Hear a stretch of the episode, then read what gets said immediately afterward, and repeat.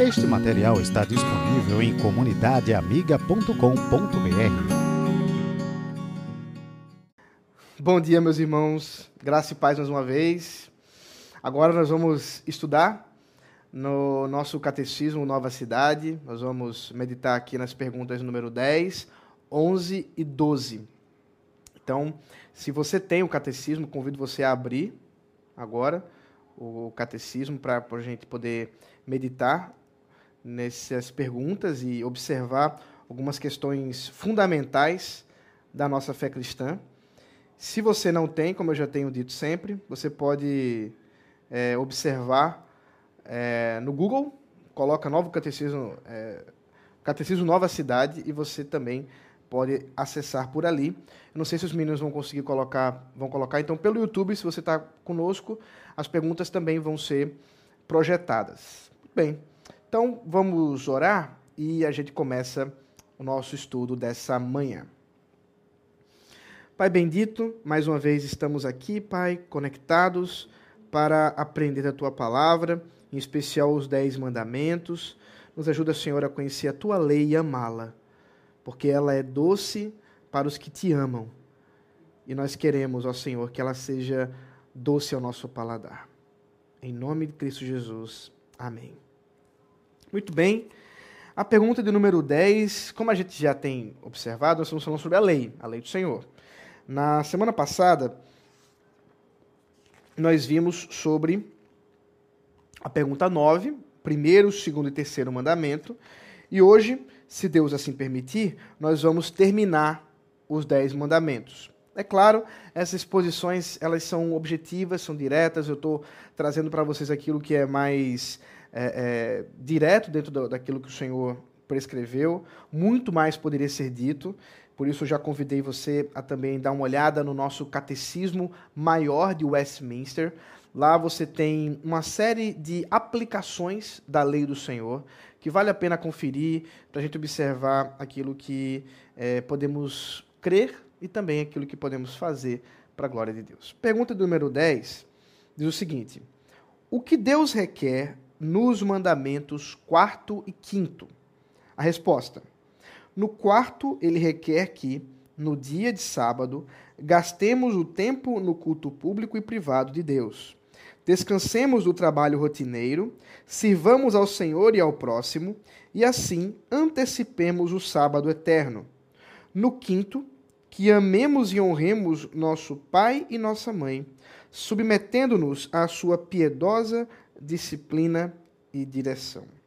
Levítico 19:3 diz o seguinte: Todos devem reverenciar sua mãe e seu pai e guardar meus sábados. Eu sou o Senhor, seu Deus.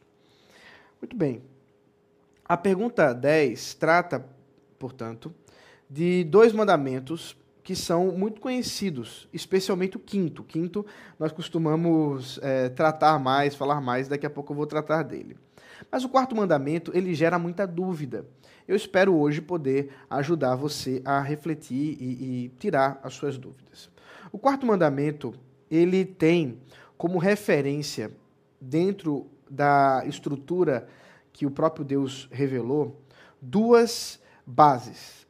Primeiro, a criação. Veja comigo aí, Êxodo capítulo 20, versículo 8 a 11. Lembrando também, é claro, nós estamos aqui em sala de aula. Se você tiver perguntas, você pode fazer perguntas. Se os meninos acharem que, que vale a pena fazer agora, eles também podem me dizer as perguntas. Se não, até o final da nossa aula, nós podemos é, responder as perguntas. Então, Êxodo capítulo 20, versículo 8 diz assim: Lembre-se do dia de sábado para o santificar. Seis dias você trabalhará e fará toda a sua obra mas o sétimo é sábado dedicado ao Senhor, seu Deus. Não faça nenhum trabalho nesse dia, nem você, nem o seu filho, nem sua filha, nem o seu servo, nem a sua serva, nem o seu animal, nem o seu estrangeiro das suas portas para dentro. Porque em seis dias o Senhor fez os céus e a terra, o mar e tudo o que neles há, e ao sétimo dia descansou. Por isso o Senhor abençoou o dia de sábado e o santificou. Então aqui nós temos o princípio do sábado, ou do sabá cristão. Esse descanso, que é exatamente o que significa sabat, ah, do Senhor, ou cristão, ele, em primeiro lugar, é fundamentado na obra da criação. Deus, quando criou todas as coisas, fez isso em seis dias e descansou no sétimo. Portanto, criou um padrão de descanso, de trabalho de seis, de seis dias e descanso em um dia. É, o, o mandamento, o quarto mandamento, trata tanto sobre descanso como sobre trabalho. Porque para descansar é necessário que haja trabalho. Então, já aqui nós podemos observar um chamado a contra a preguiça. Nós, como cristãos, não somos chamados a sermos preguiçosos, pessoas que estão sempre descansadas e, e, que não gostam de trabalho. Pelo contrário, assim como Deus trabalhou, nós somos chamados a trabalhar. E aqui o padrão 6 por 1 é um, um chamado também para o descanso. Descanso porque o próprio Deus estabeleceu isso quando nos criou. Nós fomos feitos para trabalhar, mas também para descansar. É necessário que tenhamos um tempo de descanso. É necessário que possamos ter um, um tempo em que possamos parar aquelas atividades normais e comuns que fazemos para poder ter um tempo de sono regular, para poder dedicar a outras coisas. Daqui a pouco eu vou falar sobre elas com mais detalhes. Então, a primeira base que fundamenta o dia do descanso ou o dia de sábado é a criação. É por isso que os judeus descansavam no sétimo dia. Descansavam no que a gente também chama na semana do sábado. Lembrando que a palavra sábado aqui no texto, ela deve, ela é melhor traduzida por descanso, que é o que está sendo dito aqui. A palavra sábado significa descanso. Na nossa semana, nós é, é, chamamos o sábado, melhor dizendo, o, é, o sábado, é, é, o sétimo dia, desculpe, em sábado. Isso pode gerar certa confusão. É, talvez em inglês, por exemplo, pode ajudar. Lembra, sábado em inglês é Saturday. E, portanto, quando o, o, o, você lê em inglês o texto, você não vai encontrar o, a, a, o tradutor aqui americano, né, a pessoa que, que traduziu em inglês, colocando a palavra Saturday, dia de Saturday. Não. Ele está falando dia de Sabbath. Porque aí faz referência, inclusive, à, à, língua hebraica. Isso vai ajudar a gente a compreender por que, que hoje nós não guardamos o sétimo mais o primeiro dia. A gente vai chegar a isso daqui a pouco. A segunda base para a, a, o descanso do, no, no Senhor, o descanso que o Senhor prescreve para nós é a redenção. Veja comigo Deuteronômio capítulo 5.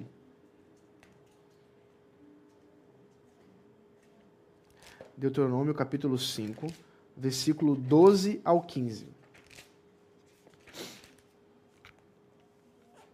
Guarde o dia de sábado para o santificar, como o Senhor seu Deus lhe ordenou. Seis dias você trabalhará e fará toda a sua obra. Mas o sétimo dia é o sábado dedicado ao Senhor, seu Deus. Não faça nenhum trabalho nesse dia, nem você, nem o seu filho, nem a sua filha, nem o seu servo, nem a sua serva, nem o seu boi, nem o seu jumento ou qualquer outro dos seus animais, nem o estrangeiro das suas portas para dentro, para que o seu servo e a sua serva descansem como você. Lembre-se de que você foi escravo na terra do Egito e que o Senhor seu Deus o tirou de lá com mão poderosa e braço estendido. Por isso o Senhor seu Deus ordenou que você guardasse o dia de sábado.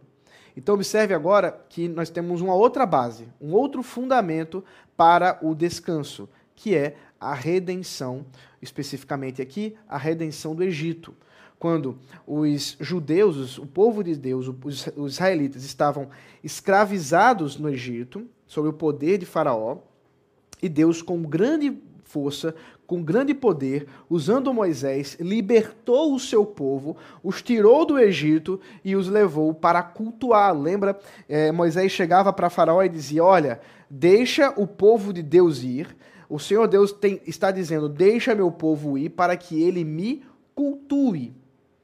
Então Deus estabelece um dia específico para isso, para o culto, para o descanso, para os ajuntamentos solenes, para a assembleia solene, para o chamado especial do povo de Deus para cultuar ao Senhor. E é por isso então que nós temos aí não só duas referências de fundamentos para esse mandamento, a criação e a redenção, mas também duas obras para esse momento: o descanso e o culto. Aqui, mais uma vez, é, um, cabe uma exortação, porque muitas vezes, e a, a nosso tempo tem exigido isso, o domingo para muitos crentes é o dia de mais trabalho. A gente deveria tomar cuidado com isso. Deveria tomar cuidado, porque se há um tempo para descanso, é necessário que nós descansemos. Então, é fundamental que nós estejamos dispostos a trabalhar ou servir no culto ao Senhor, no ajuntamento solene, no chamado que ele faz especial para esse dia, como também o descanso. Descanso das nossas obras de trabalho normais, dos nossos estudos, descanso das atividades corriqueiras da semana, para agora dedicar a o descanso do corpo mesmo e também da alma.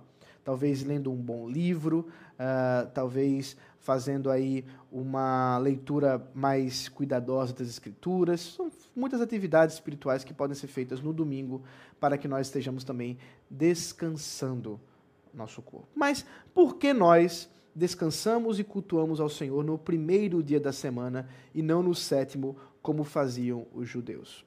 A resposta está na terceira referência para culto e o descanso ao Senhor. Essa terceira referência não se encontra no Antigo Testamento. A terceira referência se encontra no Novo Testamento. E um dos textos mais importantes é Apocalipse, capítulo 1, versículo 10. Abra comigo, por favor. Apocalipse, capítulo 1, versículo 10.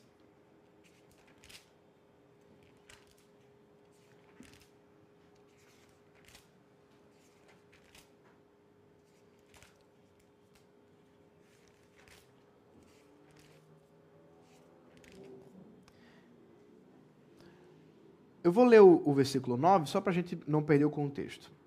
Eu, João, irmão e companheiro de vocês na tribulação, no reino e na perseverança em Jesus, estava na ilha chamada Pátimos por causa da palavra de Deus e do testemunho de Jesus. Achei-me no Espírito no dia do Senhor e ouvi atrás de mim uma voz forte como de trombeta. Então veja só. Aqui o apóstolo João está preso na ilha de Patmos e ele está enviando carta. Nós, inclusive, fizemos uma exposição semana passada nas cartas do Apocalipse. E essas cartas ele faz chamado pelo próprio Senhor Jesus Cristo. E ele disse que ele teve uma visão, ele se achou em espírito. E para colocar o dia que isso aconteceu, ele fala do dia do Senhor. Por que esse texto é importante para a gente lembrar sobre a terceira referência para o descanso e para o culto?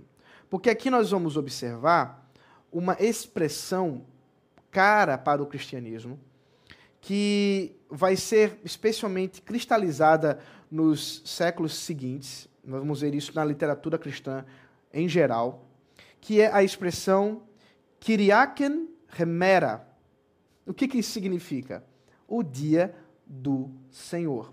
E por que ela é importante? O apóstolo João está usando essa expressão, que já era de conhecimento da igreja, senão ele não usaria, e ela não é encontrada em nenhum outro lugar das Escrituras. E isso nos ajuda a compreender que, em primeiro lugar, ele não está falando sobre o dia da vingança do nosso Deus. Ele não está falando sobre a vinda de Jesus Cristo. Ele não está falando sobre a, a, o dia do Senhor, como profetizado no Antigo Testamento, da chegada de Jesus Cristo. Por quê? Porque todas as vezes, no Antigo e no Novo Testamento, que essa, esse dia é citado, há uma outra expressão, remera kiriu, então nós temos Remera Kiriu e Keriaken Remera. que são palavras parecidas, mas não são iguais. O apóstolo João está fazendo uma qualificação muito específica. Eu sei que isso aqui é um termo um pouco mais técnico, mas eu quero ajudar você a, a observar que as palavras aqui não estão sendo colocadas aleatoriamente. João está usando a expressão grega, keriaken, aquilo que pertence ao Senhor, que era usada dentro de um contexto do Império Romano para se referir àquilo que é do imperador. Então, a adoração do imperador referia-se ao uso do Kyriakos, que é o adjetivo usado aqui uh, uh, para designar aquilo que pertence ao Senhor, no caso, o imperador. Aquilo que, é, é, para ser mais exato, essa expressão ela vai ser somente usada o adjetivo, não remera Kyriakin, mas o Kyriakin remera, mas o, o, o apenas em 1 Coríntios capítulo 11, para falar sobre a ceia, a mesa do Senhor. Lá o apóstolo Paulo vai dizer que existe uma mesa que é do Senhor Jesus Cristo, e essa mesa é a mesa da comunhão. Agora aqui João está falando que existe um dia que é de Jesus. Ele não está falando, portanto, do dia escatológico, porque ele estaria usando uma outra expressão. Nem está falando sobre o sábado, que no Antigo Testamento, para se referir a isso, seria to theó. Ele está falando sobre um dia que é de Jesus. E que dia é o dia de Jesus semanal que ele poderia estar tratando aqui? O dia da ressurreição é o dia que a igreja cristã uh, verificou ser da propriedade do Senhor Jesus Cristo. Por isso que nos evangelhos nós vamos ter a declaração clara de que o Senhor Jesus ressuscitou no primeiro dia da semana, bem como os encontros com Jesus semanais também vão acontecer no primeiro dia da semana, bem como em Atos, os relatos do partir do pão acontecendo, isso você vai encontrar em Atos 20, uh, ah, acontecendo no primeiro dia da semana, e até mesmo a coleta, com o apóstolo Paulo eh, instruindo a igreja de Corinto que fizesse isso também no primeiro dia da semana.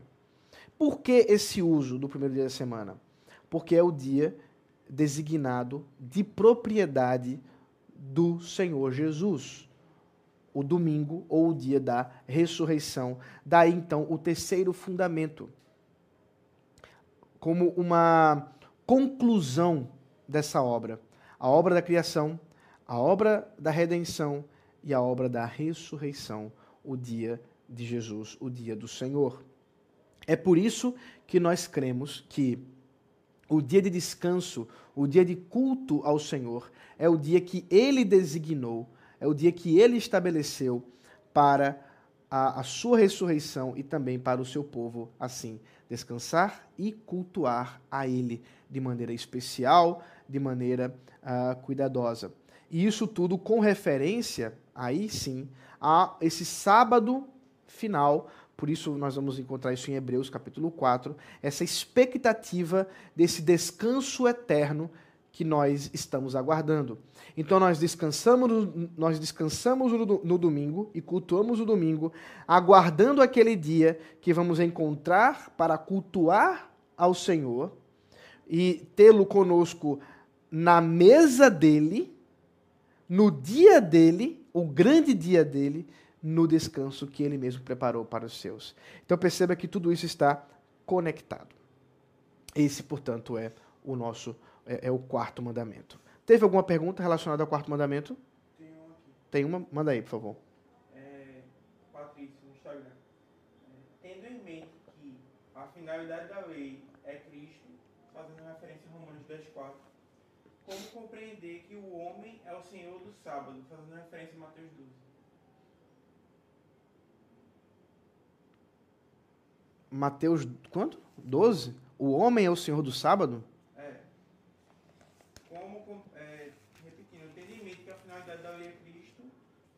compreender que o homem do Senhor é do sábado. Que o quê? Não, que o homem é senhor do sábado.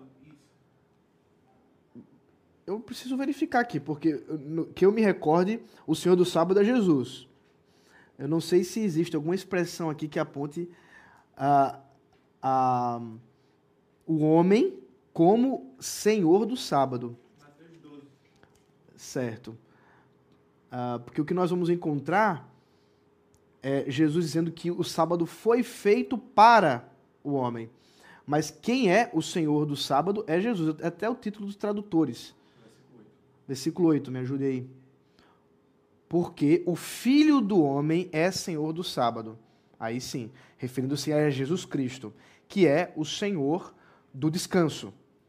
Ah, aqui nós temos o quê? Ah, o contexto aqui, é, os discípulos de Jesus estavam colhendo para comer, estavam com fome, precisavam colher, e os fariseus, isso era um sábado, sétimo dia, portanto eles deveriam estar descansando. E os fariseus criticam Jesus e seus discípulos por isso. Então Jesus vai lembrá-los a respeito do que, do que Davi fez com os soldados quando estavam com fome. Eles pegaram o pão da proposição, que era um pão específico para os sacerdotes, não podia ser comido por pessoas que não eram sacerdotes. E Davi pega aquele pão e dá aos seus soldados para comerem e matarem sua fome.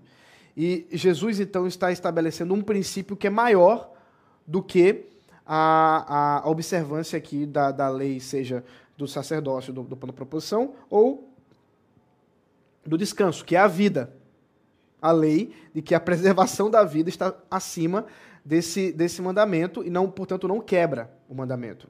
E aqui no caso, portanto, eles estarem colhendo não quebrava o descanso, eles estavam colhendo para comer e não para lucrar ou coisa do tipo. Mas o Senhor Jesus vai além e ele observa que a observação do sábado por parte dos fariseus era um mero legalismo.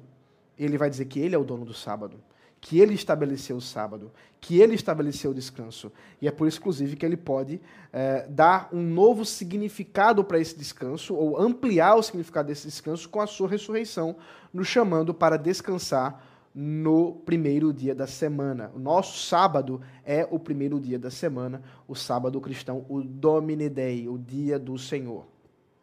No caso de Romanos, capítulo. Qual foi o, eh, capítulo quanto que ele falou? Romanos 10, dizendo que a, o fim da lei é Cristo. A ideia aí não é fim de final, mas de finalidade. O objetivo da lei é Jesus Cristo. O grande alvo da lei é Jesus Cristo. Eu trabalhei esse, esse conceito, ah, não, foi, não sei se foi semana passada ou foi semana retrasada. Dá uma olhada, porque eu, eu, eu trabalhei melhor essa, essa questão do, da lei como ah, fazendo sentido ainda hoje para nós cumprirmos e não como alguma coisa que caducou, que não faz mais sentido. Então dá uma olhada, eu não vou tratar agora para poder caminhar com outras perguntas, mas eu já falei sobre isso. Tem outra pergunta? Tem. É, YouTube. É, Daniele Rico. É possível trocar o dia de descanso por conta do trabalho no shopping, por exemplo? É pecado fazer atividades de, é, de lazer no dia de descanso? Uhum. Perfeito. Então vamos lá. Duas perguntas. Primeiro, é possível trocar o dia de descanso? Não. O dia de descanso é o dia que o Senhor estabeleceu, o primeiro dia da semana. Agora, existem casos de trabalhos que envolvem necessidades. E é o caso aqui, por exemplo, necessidade de comer, como o, a, aqui o Senhor Jesus com seus discípulos. Mas necessidades como, por exemplo, o médico, que tem o seu plantão, a pessoas que trabalham com, na área de energia, pessoas que trabalham para manutenção da própria estrutura da nossa cidade, policiais. Essas pessoas não quebram o dia do Senhor, porque estão trabalhando naquele domingo no seu plantão. Mas elas deveriam guardar um outro dia para o quê? Para descansar e, inclusive, para fazer obras de piedade, devocionais, etc., com mais afinco. E no domingo, que elas não estiverem trabalhando, deveriam se esforçar para sempre estar no ajuntamento com o povo de Deus. Agora, em casos de profissões que não são essenciais e que você termina trabalhando todo domingo, isso lhe impede, por exemplo, de, de descansar e de cultuar, eu diria que esse é um trabalho que um cristão deveria buscar não ter. Então, eu sei que há, há, momentos de necessidade em que esse é talvez a, a, a única possibilidade que você tem, mas caso você possa e você deveria então se esforçar ao máximo para não ter esse tipo de trabalho como um cristão, para poder no dia do Senhor, no primeiro dia da semana, descansar e cultuar ao povo de Deus. Você não pode simplesmente, por exemplo, eu sei que nós estamos num caso bem específico, onde as pessoas estão assistindo e tudo mais, mas você não pode, por exemplo, fazer o seguinte: ah, não, eu trabalho todo domingo, mas aí na segunda eu descanso, aí assisto o culto que aconteceu no domingo e faço o meu culto. Não, não serve. Como não serve hoje, inclusive, você assistir na TV o culto de uma igreja e achar que está fazendo culto porque está assistindo esse culto. Isso não é verdade também. Né? Ah, o culto especial, o culto solene do Senhor, envolve esse ajuntamento do povo de Deus, ajuntamento aí corpóreo, físico, e não meramente por meio da internet, e pior ainda, por meio de uma gravação. É por isso, inclusive, que nós aqui da Igreja de Casa Caiada é, estamos estimulando as pessoas a fazerem os cultos familiares e não simplesmente assistir um culto. E isso sim, ah, orando, lendo a palavra, isso sim é um culto real. É um culto familiar, não chega a ser um culto solene da igreja, mas é um culto real. Ah, tem mais alguma pergunta? Não? Então vamos caminhar para o quinto mandamento. Ah, ah, é, tem a segunda parte. Obrigado, Vika. É... quanto à relação a lazer e atividade física no domingo. Eu acredito que não. É, depende do que é feito. Então, é, é, eu acredito que aí envolve muito é, o bom senso. Primeiro, depende do que tipo de atividade física. Se essa atividade física ou lazer gerar para você uma sobrecarga em que você não estará descansando, eu acho que isso aí precisa ser repensado. Se essa atividade de lazer impedir você de estar no culto ao Senhor, isso deve ser repensado. Eu vou dar um exemplo. É muito comum pessoas que vão fazer viagens para outros estados ou para outro país se preocuparem com antecedência sobre o trajeto que vão fazer, sobre os hotéis que vão se hospedar, sobre o que vão visitar, museus e tudo mais. Mas não é comum pessoas pensarem onde elas estarão no domingo para cultuar a Deus. Então, um bom cristão que deseja obedecer e amar ao Senhor deveria, dentro da sua, do seu agendamento de viagens, de lazer, também é, ver um lugar onde ele poderia cultuar ao Senhor uma igreja boa onde ele poderia se reunir para cultuar a Deus. Impedido disso, né, imagina um caso aí de um lazer, de um lugar onde realmente isso não seja o caso, sei lá, uma cabana no meio da savana, sei lá o que for. Não tem, não tem igreja lá, não tem ninguém. Bom, existem duas formas. Ou você faz o, o, seu culto individual, você tem um tempo ali de meditação na palavra do Senhor, você tem um tempo até mesmo para cantar ao Senhor individualmente, ou se você fizer essa viagem com sua família, você fazer um culto familiar. Mas isso não deveria ser negligenciado. Então, isso vai depender muito de cada caso, mas isso aí deveria ser feito com, com muito cuidado para que a gente não termine realmente é, quebrando esse dia do Senhor, até mesmo usando um lazer e, e usando o descanso é, desenfreado, desmedido. Quinto mandamento. O quinto mandamento fala sobre as autoridades e as suas esferas. O quinto mandamento diz respeito, portanto, em primeiro lugar, aos pais e às mães, quer dizer, ao nosso pai e à nossa mãe. Mas não é somente isso. Uh, o quinto mandamento ele se estende mais e ele diz respeito a todos aqueles que Deus designa como autoridade para a nossa vida. Dentro, é claro, das suas esferas de atuação. No caso do pai e da mãe, na esfera da família. No caso, por exemplo, dos governantes, na esfera civil. No caso da, dos pastores, na esfera é, da igreja. É por isso, inclusive, que na tradição católica romana, os pastores são chamados, chamados de pais. Está associada aí a questão da relação paternal que um pastor tem, dentro inclusive da lei do Senhor, para com a igreja. Isso é alguma coisa é, é possível. No caso de Apocalipse, chamado de anjos, inclusive, como nós vimos. Então, os pastores são chamados muito, por muitos termos. E, então, o que nós observamos é que dentro da, da, de cada esfera, de cada autoridade, nós devemos submissão àqueles que Deus designou para a nossa vida. E aí, portanto, a submissão está vinculada a, a, a cada esfera, né, cada, a cada lugar. Então, a nossa submissão aos pais, ao nosso pai, à nossa mãe, está relacionada à família. Mas a partir do momento, por exemplo, que existe uma outra família, no caso do casamento, essa submissão ela muda de característica. Imagine, por exemplo, a minha mãe me criou, sempre ali teve autoridade sobre mim, eu deveria, não, não foi, eu sempre, nem, não, nem sempre me submeti, né? Tive, tive meus momentos de rebeldia, mas imagine agora que minha mãe ligue para mim e fale: é, Filho, é, você vai ter que dormir cedo hoje, não quero você assistindo TV até as 10 horas da noite.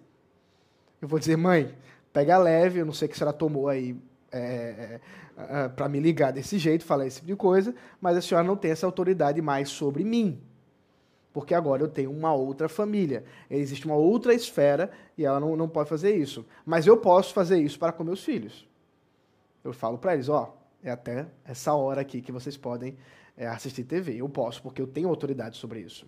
Da mesma sorte, é, com relação ao governo, existe uma esfera de atuação do Estado, um limite de atuação do Estado. Se você quiser saber mais sobre isso, você pode olhar a uma conversa muito boa que teve no, no canal do Altúzios, Núcleo Altúzios, onde você vai ter ali o presbítero Vinícius Pimentel, o irmão Mateus, o José Mateus, e o reverendo Davi Charles Gomes falando exatamente sobre os limites do Estado. Você veja lá que é, é mais interessante do que eu falar aqui de maneira tão, tão resumida. Nós também devemos honra a essas autoridades, respeito elas têm dignidade dada pelo próprio Deus e, portanto, temos que respeitá-las. Nós não podemos é, simplesmente desonrá-las. Ah, inclusive, honramos elas quando nós buscamos ajudá-las na limitação de cada uma dessa, dessa autoridade. Como eu falei o caso da minha mãe. Eu honro minha mãe dizendo para ela: mãe, a senhora não tem autoridade sobre mim para dizer tal coisa eu tenho uma nova família. Então estou honrando, não estou desonrando minha mãe. Estaria desonrando se eu dissesse assim: que é isso aí, está pensando? E começasse a xingar ela. E bom, isso aí é, é desonra. Então observe que existem formas de nós falarmos, até mesmo quando nós estamos limitando a atuação e o poder daquela autoridade. E também nós nos submetemos à disciplina e punição daquela autoridade. Lembrando que a autoridade máxima é Deus, de onde emana todas as outras autoridades. Ele, o Senhor Jesus Cristo, é o nosso rei. Então, por exemplo, no caso da igreja, Jesus é o grande pastor. Mas nós, eu, ordenado pastor, o reverendo Rodrigo, nós somos pastores da igreja de Casa Caiada. E nós temos, portanto, autoridade da parte de Deus, mediante o conselho, aí também envolve todos os pastores e presbíteros, e aí nós temos o conselho, para disciplinar aqueles que precisam ser chamados à atenção, precisam ser exortados, precisam ser trazidos para uma observação maior. Isso é autoridade. Agora, imagine só é, é, que nós temos um limite de atuação.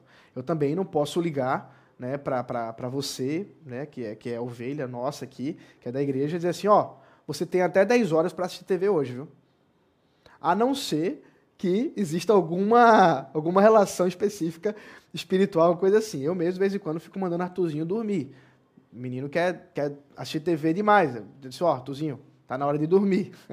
Estou brincando com ele aqui, mas a gente precisa isso, às vezes ajudar realmente os nossos irmãos. Então observe que o quinto mandamento diz respeito a autoridades e as suas esferas, em como podemos nos submeter, honrar e também receber a justa disciplina, a justa punição pelos nossos pecados, pelos nossos erros. E aí, em cada esfera, seja o Estado, seja na família, seja na igreja ou qualquer outra esfera da, da sua sociedade que o próprio Deus já estabeleceu. Temos alguma pergunta relacionada ao quinto mandamento? Não, tem do quarto ainda. Tem do quarto ainda? Deixa eu ver se, se, vale, se, se vale responder ainda.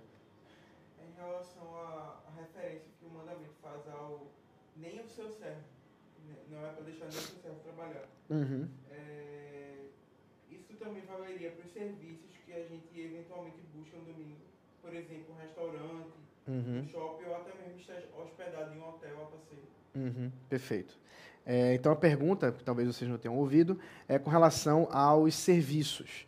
Uma vez que no mandamento, no Antigo Testamento, estabelece uma relação com os servos da nossa casa, que deveriam também é, é, é, descansar nesse período, quer dizer, nós não deveríamos, é, lá época, né, não, não se colocar um, um servo, um, um trabalhador ou, ou, um escravo para trabalhar, nós é, também assim, hoje, não deveríamos é, buscar serviços no domingo. Bom, eu acho que aí tem uma, uma relação um pouco diferente. É diferente quando eu sou o patrão e quando eu sou apenas um, um, um mero cliente. Então, eu acredito que não é uma quebra do, do mandamento uh, um restaurante, um hotel no domingo. Uh, ainda que melhor seria se nós é, estivéssemos guardando esse mandamento, até mesmo evitando é, é, sair para restaurantes, outras coisas mais, porque numa, num cumprimento, vamos dizer assim, pleno desse mandamento numa, na nossa sociedade, os restaurantes nem mesmo abririam no domingo, se estivéssemos observando isso de maneira plena. Mas eles abrem. Então, se você às vezes precisa, vai depender muito aí de cada estrutura familiar, de cada forma como organiza. Eu conheço gente que diz assim, mas espera aí, se eu não for comer fora no domingo, eu não, eu não descanso. Porque eu já faço isso a semana inteira. É, é, prepara a comida, lava a louça e tudo mais. Então, se for igual, então não descansou. Então é, é interessante o argumento. Então, talvez aí é, vai precisar muito aí observar cada estrutura, pedir uma pizza ou coisa do tipo. Ah, agora, quando isso depende de mim, eu como patrão, aí eu acho que isso aí precisaria ser melhor observado. E aí aqueles que me servem é, nós precisamos tomar cuidado. Se bem, é, vale lembrar que no Antigo Testamento, os servos, nesse caso, eles não trabalhavam, mas eles também não, se eles não, se eles fossem estrangeiros, eles também não iriam cultuar. Eles não iam para a assembleia, a não ser que eles se submetessem, fossem circuncidados e etc. Então, é preciso aí também fazer uma, uma qualificação que não significa que naturalmente eles estarão cultuando a Deus, mas nós não estaremos quebrando o mandamento. Então, assim, acho que a gente estabelece um equilíbrio sem legalismos para cumprir esse mandamento. Tem uma pergunta do quinto aqui. Quinto, vamos lá. É, Tiago Arruda. Há há desobediência às autoridades não é transgressão ao quinto mandamento? Há uma situação em que a transgressão às autoridades não é uma, uma quebra do quinto mandamento? Sim, claro. Como eu falei, é, quando essas autoridades elas extrapolam os limites estabelecidos pela sua própria esfera de atuação, esfera de soberania. O caso da minha mãe me ligando, mandando eu não eu, eu, eu dormir cedo, é, como ela me mandava quando eu era criança, para não assistir TV. Né? Ela está extrapolando os limites da atuação dela hoje, uma vez que eu estou casado, uma vez que eu já estou fora da, da, da atuação de soberania dela quando é, eu estava solteiro. Uma outra forma para, eu acho que essa pergunta está mais direcionada com relação, por exemplo, ao governo. Sim, também quando o governo ele extrapola os limites dele e ele propõe leis, propõe é, obediência a nós que estão fora dos seus limites. No caso do Novo Testamento, os exemplos do Novo Testamento é, por exemplo, a adoração a César. O, po o, povo de Deus sempre foi contra isso. O único Senhor, o único Kyrios é Jesus Cristo, portanto, eles não se submetiam a César e sofreram duras perseguições. Por isso, nos nossos dias, isso vai, vai se aplicar de outras formas. Nós é, precisamos, sim, é, é, é, é os limites do Estado, os limites em que ele estabelece, porque ele muitas vezes quer entrar nos limites da família, por exemplo. Né? O, existem legislações hoje que, de uma, uma, certa forma, proíbem a disciplina, por exemplo, é, física aos nossos filhos. Isso é extrapolar os limites do Estado. O Estado não pode eh, fazer isso. Ele pode falar contra a violência, mas não a disciplina física. Disciplina física é, inclusive, um mandamento do Senhor e é uma, uma, uma prerrogativa da família. Não está na, na, na prerrogativa estatal. Isso está, extrapola os limites do Estado. Ele também faz isso quando, por exemplo, define casamento. Ele não pode definir casamento, porque isso não, o Estado é, é posterior, inclusive, às famílias e ao casamento. É, ele não pode deliberar sobre isso, né? não pode dizer o que é família, né? porque ele não tem essa autoridade, ele não tem esse, esse domínio. Então isso vai, vai para um, várias outras esferas, como por exemplo as coisas mais é, é, é, escandalosas, no caso aí de um governo ditatorial, nazista, que demande que, por exemplo, um soldado mate ou violente alguém. Então, o soldado não é obrigado a fazer isso. Inclusive, na, no julgamento de, de Nuremberg, muito famoso, onde muitos soldados ali foram condenados, é, houve ali é, é, uma, uma citação por vários deles, porque vinham de origem luterana, de Romanos 13, dizendo que eles estavam obedecendo a Deus e ao Estado porque eles estavam submetendo. E eles, eles estavam, obviamente, usando uma desculpa errada. Eles não eram obrigados a, a, a obedecer o Estado para fazer uma, uma, uma tentativa contra a vida, que inclusive é a quebra do sexto mandamento que eu vou entrar agora. Nós vamos ver agora isso. Então, então não. Fala. Questão da disciplina, é, por que expor a pessoa e não tratar com a liderança e a pessoa? Então, ele está falando sobre a disciplina eclesiástica, provavelmente. E, então, deixa eu só repetir a pergunta. A questão da disciplina... Por que expor a pessoa e não tratar com a liderança? Por que expor a pessoa e não tratar entre a, a liderança? Muito bem. Então, aí deve estar se referindo à disciplina eclesiástica. Em termos de disciplina eclesiástica, isso vai depender muito. Eu não me adentrei tanto nessa questão específica da disciplina eclesiástica, mas então vamos lá. Eu já vi que eu não vou conseguir fazer todas as perguntas como eu queria fazer, mas vamos lá, vamos responder as perguntas, que esse é o nosso, nosso objetivo.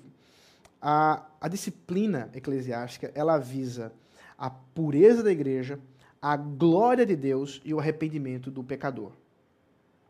Então, ela vai depender do tipo de impureza, do tipo de pecado.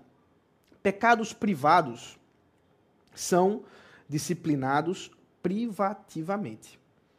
Então, imagine, por exemplo, que alguém vá no gabinete pastoral, abra seu coração, confesse seus pecados, aí o pastor fala, é, quem está sabendo disso aí? O cara, não, só pastor, só o Senhor, Deus agora, é, ou melhor, só Deus, o Senhor agora. E, então, a, a, a, ninguém está sabendo.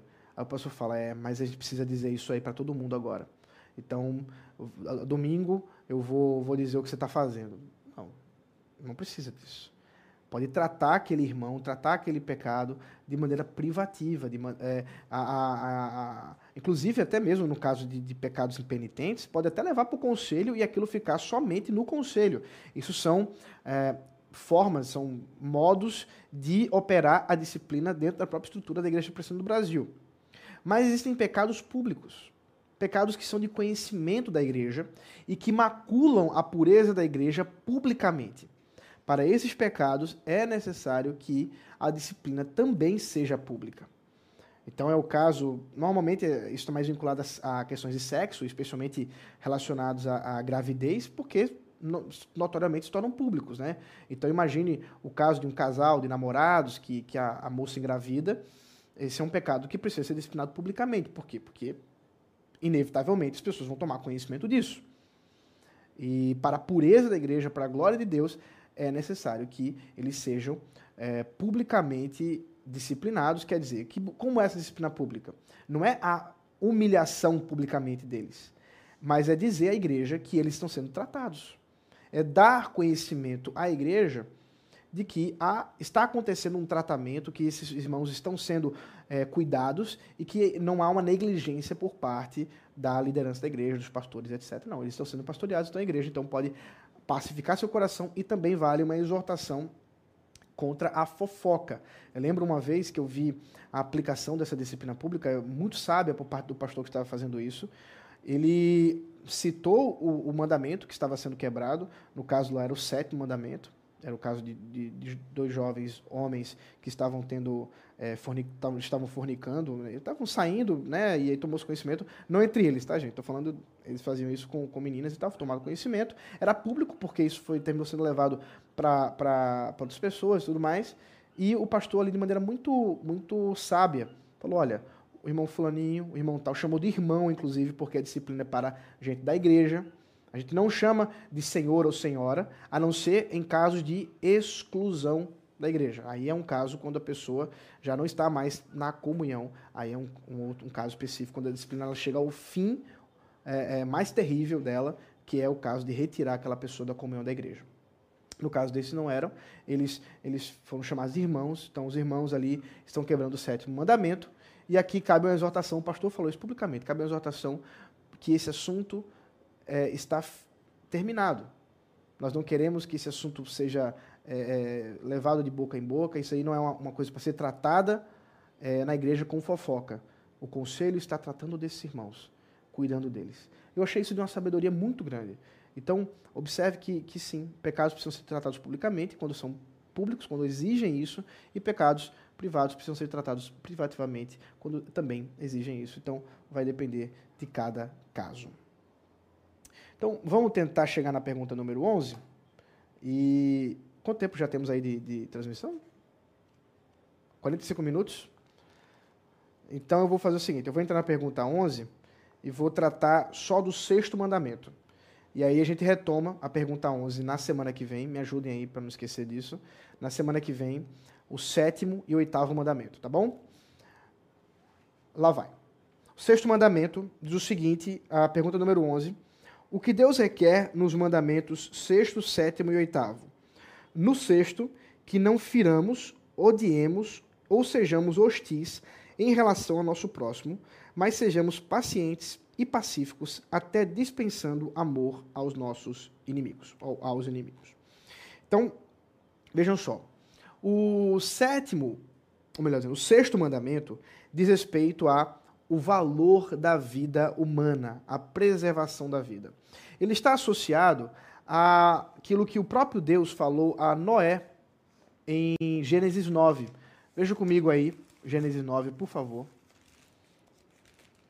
porque essa associação vai explicar o que significa não matarás.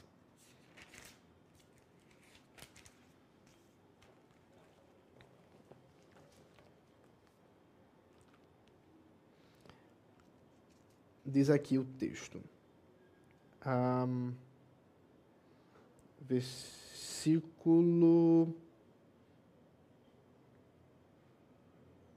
5. Certamente, então, Gênesis 9, 5. Certamente requererei o sangue de vocês, o sangue da vida de vocês. De todo animal o requererei, bem como do ser humano. Sim, de cada um requererei a vida de seu semelhante. Se alguém derramar o sangue de uma pessoa, e o sangue, o sangue dele será derramado por outra pessoa, porque Deus fez o ser humano segundo a sua imagem. Então, o que, que nós temos aqui? a, o estabelecimento do valor da vida humana. Deus está dizendo para Noé que a vida humana tem valor intrínseco porque é imagem do próprio Deus. A dignidade humana não está em um reconhecimento estatal, não está em um reconhecimento de status da sociedade, não está em reconhecimento é, daquilo que a pessoa faz é, ou, ou deixa de fazer, mas naquilo que ela é porque Deus assim a criou. E aqui, portanto, o sangue traz a ideia do valor dessa vida. O sangue aqui ele simboliza a própria vida e o próprio Deus estabelece que o ser humano é digno pela por ser imagem de Deus. Portanto, o sexto mandamento é o nosso chamado de preservação dessa dignidade do ser humano, de preservação da imagem do ser humano. Portanto, o, o chamado de não matar. Daí, inclusive Gênesis 9 está estabelecendo aqui uma, uma punição contra isso, que é a pena capital, que o valor da vida é tão inestimado, é uma coisa tão grande, que alguém que tira a vida de outro, a sua vida é requerida. Por causa do valor da vida.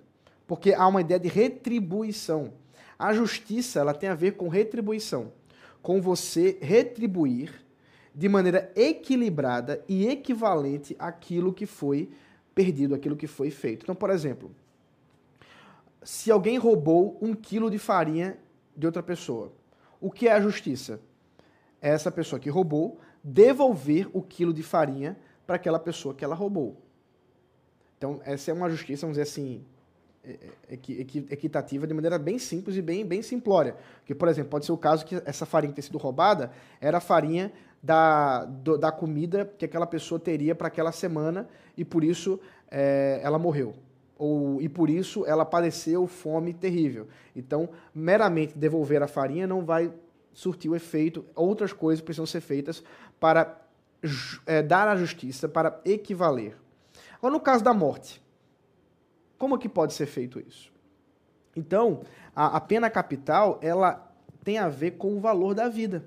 A pena de morte, ela tem a ver com a compreensão de que a preservação da vida é alguma coisa tão importante que nós não podemos nos negar dela. E quando fazemos isso, também é, padecemos da mesma situação de, de morte. Portanto, existe aí uma relação positiva e negativa com esse mandamento. A negativa, é a óbvia, é não tirar a vida de ninguém. Mas existe uma positiva, que talvez seja mais importante para nós. Se você nunca matou ninguém, ela, ela inclui você aí especificamente, que é o quê? A preservação da vida. Nós somos chamados a nos esforçar para meios de dignificar a vida humana, ou, ou de reconhecer a dignidade que já, já é própria da vida humana, de é, não fazer de forma que humilhações, xingamentos, é, colocar pessoas numa situação em que a dignidade nela, dela, natural dela, seja lhe retirada, porque isso é como se estivéssemos matando aquela pessoa. Então observe que o mandamento ele é muito mais abrangente do que simplesmente não matar, mas tem a ver também com valorizar a vida, dar dignidade, o reconhecer a dignidade da criação e também da redenção, inclusive. Em aquela pessoa sendo alvo do amor de Deus para a salvação e tudo mais. Então isso envolve é, os cuidados necessários, por exemplo, de um médico que se relaciona com o seu paciente, os cuidados necessários de alguém que trabalha com alimentos, os cuidados necessários de alguém que, para todos nós, é verdade, que lidamos com a criação e que precisamos realmente é, tomar cuidado com a forma como fazemos isso para não levar pessoas a, a problemas. Por exemplo, hoje nós não estamos tendo culto na primeira igreja presbiteriana de Casa Caiada por causa do sexto mandamento e não por causa do quinto. Isso é uma coisa importante, deixa eu observar. A igreja presbiteriana de Casa Caiada, o seu conselho, quando tomou a decisão de que nós não teríamos encontros para cultuar ao Senhor, físicos, corpóreos, naquele ajuntamento nosso na quadra, não observou e não estabeleceu a relação com o quinto mandamento, ainda que houvesse uma legislação é, ordenando isso. Mas nós pensamos muito mais no sexto, de preservação da vida. De observar que nós poderíamos incorrer num risco de levar pessoas à doença e até mesmo à morte se estivéssemos é, tomando a atitude de continuar cultuando ao Senhor ah, diante dessa pandemia que estamos vivenciando. Então observe que em momentos, em certos momentos, é necessário até mesmo o caso aí da preservação da, da, da vida, até mesmo em relação ao culto. No caso ali de Jesus, que, foi, que eu citei há pouco, uh, com a fome, nós precisamos observar a fome do próximo. Isso tem a ver com o sexto mandamento.